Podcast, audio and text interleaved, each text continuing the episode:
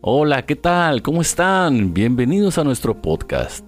Hoy tenemos a un invitado muy especial. Tenemos a la doctora Marta Alicia Cañedo. Así es que ella nos va a hablar de la importancia de la lactancia materna. Como ven, va a ser muy importante. Eh, este podcast tiene su nombre es Platicando con Lina Cañedo y su amigo Mar Cañedo. ¿Cómo ven? Gracias por la invitación, Omar. Es una excelente oportunidad para dar información completa y explícita a las mamás y a las que piensan en ser madres sobre la lactancia materna. Es algo que se está generando desde hace mucho tiempo, pero en últimos años se ha generado una ola sobre la lactancia materna. Y me puedes preguntar, ¿qué es la lactancia materna?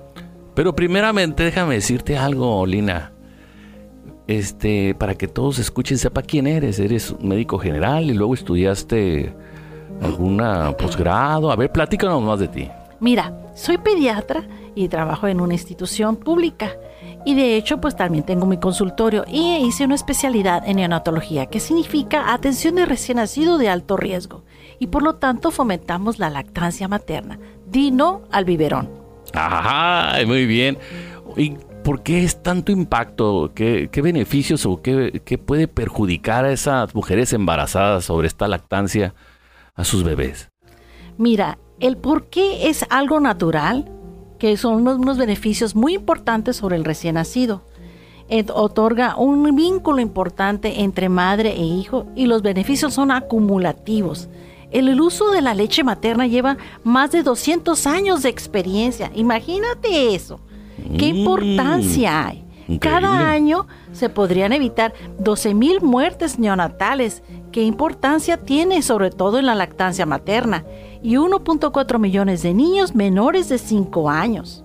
Ah, qué bien, qué bien. Y por ejemplo, ¿hasta cuándo es normal amamantar? Mira, según la OMS, recomienda la lactancia materna exclusiva durante los primeros seis meses, después de complementarse con otros alimentos hasta los dos años. Pero adivina qué, estamos con el apego inmediato del recién nacido, que se inicia a los 60 minutos de vida con el seno materno.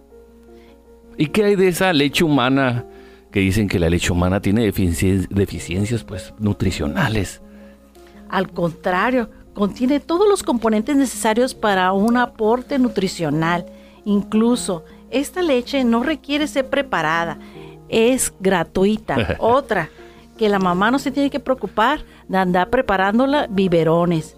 En, este, en esta instancia, la, la, leche materna le proporciona proteínas y monoglobulinas y va a generar una protección a largo plazo. Niños no obesos, niños que no van a tener menor tendencia a la diabetes y por lo tanto protección a la mamá, incluso al sea de mama.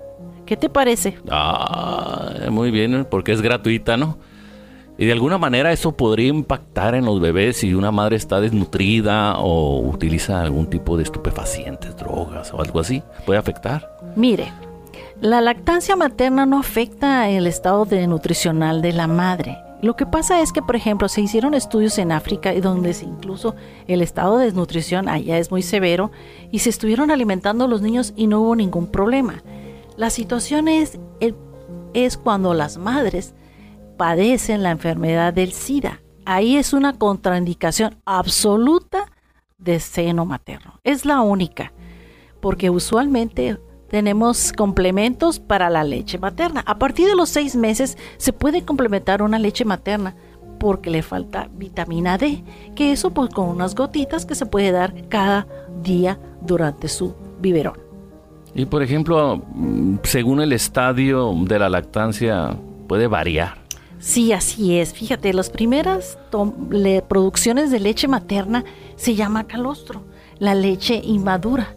Generalmente la consistencia de esa leche es líquida, este parece agua de color amarilloso. Posteriormente pasan las semanas y los días y la consistencia cambia y se hace a veces más espesa y un poco más blanquecina pero la calidad es favorable.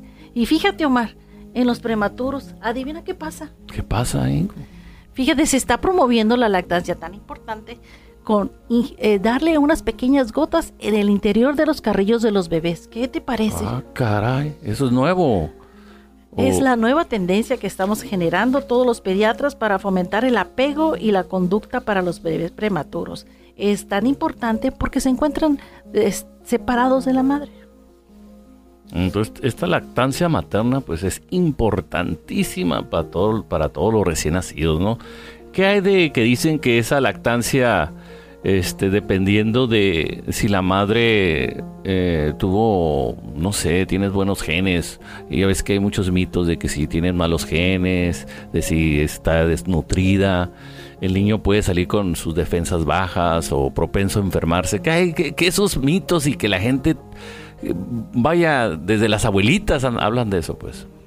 Mira, la leche materna tiene todos los nutrientes necesarios para un recién nacido. No requiere nada de complemento y eso le va a generar protección de por vida. Haz de cuenta que es una vacuna, pero una vacuna con unas proteínas que se llaman inmunoglobulinas y esas son como vacunas biológicas naturales.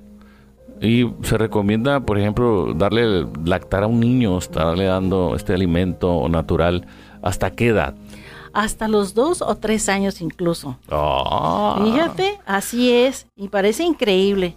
Fíjate, en las épocas antiguas la lactancia materna se había promovido desde la época de Babilonia, adivina. ¿Cómo? Los egipcios y los hindús también.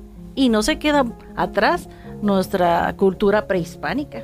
Así es. De hecho, la, cultura prehispánica consideraban que si no la madre tenía buena producción de leche o no podía por alguna circunstancia, consideraban ellos solicitar una nodriza. La chichigua, así le llamaban. ¿Qué tal, eh? Ah, muy interesante, fíjate, eso de la nodriza. ¿Y qué hay del apego? Porque comentan muchos psicólogos, eh, muchos terapeutas comentan que el primer apego que tienen los bebés es con la madre. Así es, fíjate que el apego inmediato es colocar al recién nacido desnudo en el dorso o en el vientre de la madre sobre todo inmediatamente al nacer. ¿Qué te parece? Y eso va a repercutir en el vínculo psicológico del niño en un futuro a largo plazo en su etapa de desarrollo. ¿Y qué beneficios eh, tiene esta madre la que está dándole este alimento a sus hijos, ¿Qué, a su recién nacido? ¿Qué, ¿Qué beneficios tienen esas mamás? Porque todo el mundo puede decir, bueno, la lactancia a los bebés, pero ¿qué, la mamá qué? Pues mira, a la mamá le va a tener muchos beneficios. Su útero va a disminuir y por lo tanto va a disminuir su sangrado. Va, va a promover la disminución de la pérdida de sangre y por lo tanto va a mejorar su estado emocional. Va a sentir mayor afecto a su producto, a su bebé. Crea un vínculo tan estrecho que van a querer estar siempre acurrucados. Es algo muy bonito. Y por lo tanto, de alguna forma es como método anticonceptivo, aunque al 100% no, se, no puede ser, ¿verdad? Pero puede espaciar los periodos de ovulación y por lo tanto una forma de no quedar embarazadas. Ah, mira, eso qué interesante. Bueno, al menos eh, yo no lo había escuchado, o sea, que disminuye el sangrado posparto. Es un efecto que no mucha gente lo conoce, ¿no crees? Pues mira, generalmente dependiendo si es un parto cesárea, a veces el útero generalmente va, recorrer, va retomando su posición original y en ese momento pues empieza a tener pequeños sangrados que son lo que quedó de la placenta. Pero eso va disminuyendo conforme los días y la semana. ¿Y qué información, por ejemplo, se le puede decir a estas mujeres que ahorita están embarazadas y que están muy felices y contentas esperando ese bebé que tanto anhelan? Pues, ¿qué le vamos a decir? Que pues la lactancia materna es importante para ella y su recién nacido. En número uno, se le recomienda una lactancia mínimo por los seis meses y que la lactancia materna es tan frecuente que continúa siendo tan importante que es, una, que es un efecto benéfico al niño. Y por lo tanto, si se le agrega complementación después de los seis meses, se puede continuar la lactancia materna hasta los dos años. Y por lo tanto, el uso de fórmulas no es una práctica libre de riesgos porque tú sabes que las fórmulas, quieras o no, quieren imitar la a la leche materna, pero todo son productos químicos. Ah, ¿Y qué hay de cierto? Esto también es un mito. Eh, si la madre no tiene los senos muy grandes, si es de senos pequeños, ¿qué, ¿qué, es ese mito de que se los tiene pequeños y ya valió el nene? Mira, eso es independientemente del tamaño del pezón, del tamaño de la mama y el pezón Durante el, durante el embarazo las señoras van creciendo su útero y por lo tanto va cambiando la forma de las mamas. Es una forma biológica que se va preparando. Pero muchas entran en conflicto cuando nace su producto y ven que sus pezones y, sus pechos son pequeños. Por lo tanto existen masajes, existen este, técnicas que para estar estimulando la producción de leche, que son posiciones que son, ah, incluso hay aparatos que permiten succionar la leche en forma gentil en los primeros días o semanas de vida de la señora del posparto y eso va a generar la producción. Como sabemos, si, pensamos desde nivel biológico, el estímulo de la producción de leche materna es la presencia de succión de su bebé. El bebé, al sentir la presencia de la madre pegada a su pecho y al olfatear y sentir los latidos de su bebé, va a generar la producción las mamás se desesperan, llegan a pensar que es una producción de leche como una llave. No, no, no, no, no es así, Omar. es unas mini gotas que conforme el bebé vaya generando, aprender él a succionar en forma adecuada, va a generar la producción, va a bajar. Haz de cuenta como un rayo, va a generar y va a bajar. Y conforme baje, va a ser más producción de leche. Las mamás van a empezar a sentir que los pechos duros, entumecidos. Eso significa que ya están cargados, ya están listos para proveer la lactancia a su bebé. Entonces no tiene nada que ver el tamaño de los senos. negativo. Fíjate que o sea, esa, esa, pequeña succión que hacen en el, pezón los bebés, no, vaya, uno cree que porque son unos eh, senos muy grandes, pues va a salir mucho, y si son senos chiquitos, pues va a salir poco. Eso es lo que es como un mito, no, no sé. Pues así es, Omar. No, no es para nada, nada que tiene que ver. Lo que sí a veces genera consecuencias que un mal agarre, así se le llama la técnica de succión del, del pecho del bebé al pezón de la madre, cuando el bebé no aprende o no se familiariza al jalar el pezón, a veces generan grietas y esas son muy dolorosas a las mamás. Pero eso es porque al bebé no se ha adaptado todavía al pezón de la madre. Por eso existen algunas técnicas para que el pezón se adapte y que el bebé al abrir la boca succione adecuadamente. Muy bien, ay, qué interesante. Pues fíjate que ahora que nos estás comentando esto de las madres y la forma de, cómo estos bebés tienen que, pues, vaya a succionar, eh, pues, la leche natural, la lactancia, ¿no? ¿Qué beneficios para el bebé hay? O sea, porque el niño puede estar pues ahí todo el día y ¿qué beneficios tiene el bebé? Es verdad que salen más fuertes, que es verdad que un bebé que, que su madre no, no estuvo presente eh, va a tener problemas en su adultez. Al contrario, un niño alimentado por seno materno es un niño feliz porque inicialmente generó un vínculo de apego, apego afectivo desde inmediato al, nacimiento y por lo tanto va a ser un niño un niño que va a ser un niño que va a tener seguridad en su desarrollo y por lo tanto va a tener protección para las enfermedades futuras. Entonces hay muchos riesgos para los bebés que, eh, pues, que no están amamantados, ¿no? Así es. Cada vez que un bebé no está amamantado, aumenta un riesgo, por ejemplo, de muerte de cuna, que es la famosa muerte que cuando están los bebés dormidos, las mamás no se dan cuenta. Mayor riesgo de obesidad de los niños que presentan obesidad muy temprana, desde la edad preescolar incluso. Diabetes, diabetes, que últimamente se ha generado una diabetes en épocas escolares y, este, y púberes. ¿Pero por qué? Porque no se generó el apego al seno materno y esa, esa protección le disminuye el riesgo. Otros, cánceres, leucemias y linfomas se han hecho preguntas, se han hecho estadísticas en base a los estudios donde dicen que le hacen un interrogatorio a las mamás de los bebés con leucemias. Casi todos fueron alimentados con fórmula. Oh, Fíjate nomás. Increíble. Qué miedo da la fórmula, ¿verdad? pues hay que estar pegados ahí entonces, claro. Y por todos los bebés hay que, hay que tenerlos pegaditos. Y también fíjate que se ha asociado que mayor problema de caries de ortodoncia el hecho de no tener lactancia materna. Y también hay eh, maneras de cómo producir esta, esta, pues esta lactancia, esta leche para sus hijos o, maneras como amamantar a esos hijos. Hay, hay, existen técnicas, pues, ¿existen o no? Sí, existen diferentes posiciones para amamantar y existen signos de un buen enganche, que te había dicho hace rato, y por lo tanto unas malas consecuencias al enganche, pues es lo que generan grietas y es doloroso a la madre. Y por lo tanto, pues hay que enseñar y apoyar a las madres, incluso desde el momento que están embarazadas, darles una pequeña plática, una orientación y cuáles son las formas de amamantamiento. Muy bien, muy bien. A los siete años un niño que está siendo amamantado tiene el mismo beneficio. Y a los siete años, increíble.